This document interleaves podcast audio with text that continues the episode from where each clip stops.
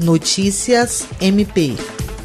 O Ministério Público do Estado do Acre recomendou à prefeita de Tarauacá, Marilete Vitorino, que revogue parcialmente o decreto número 69 de 7 de julho de 2020, que, em seu artigo 4 item 15, autorizava a abertura de templos ou locais públicos para eventos religiosos. A promotora de justiça Manuela Canuto de Santana Farrá orientou que a retomada não seja feita enquanto perdurar a situação de alerta em saúde pública estabelecida pelo Pacto Acre Acre Sem Covid, um plano elaborado pelo governo estadual que dispõe sobre normas técnicas para a retomada das atividades e serviços que foram suspensos como medida de prevenção e controle da pandemia. Foi estabelecido o prazo de 24 horas para que a gestora se manifestasse sobre a medida recomendada. Por meio do decreto municipal número 72, a prefeita revogou o trecho do decreto anterior e decidiu manter suspensas as atividades religiosas de acordo com a recomendação do MPAC. Jean Oliveira,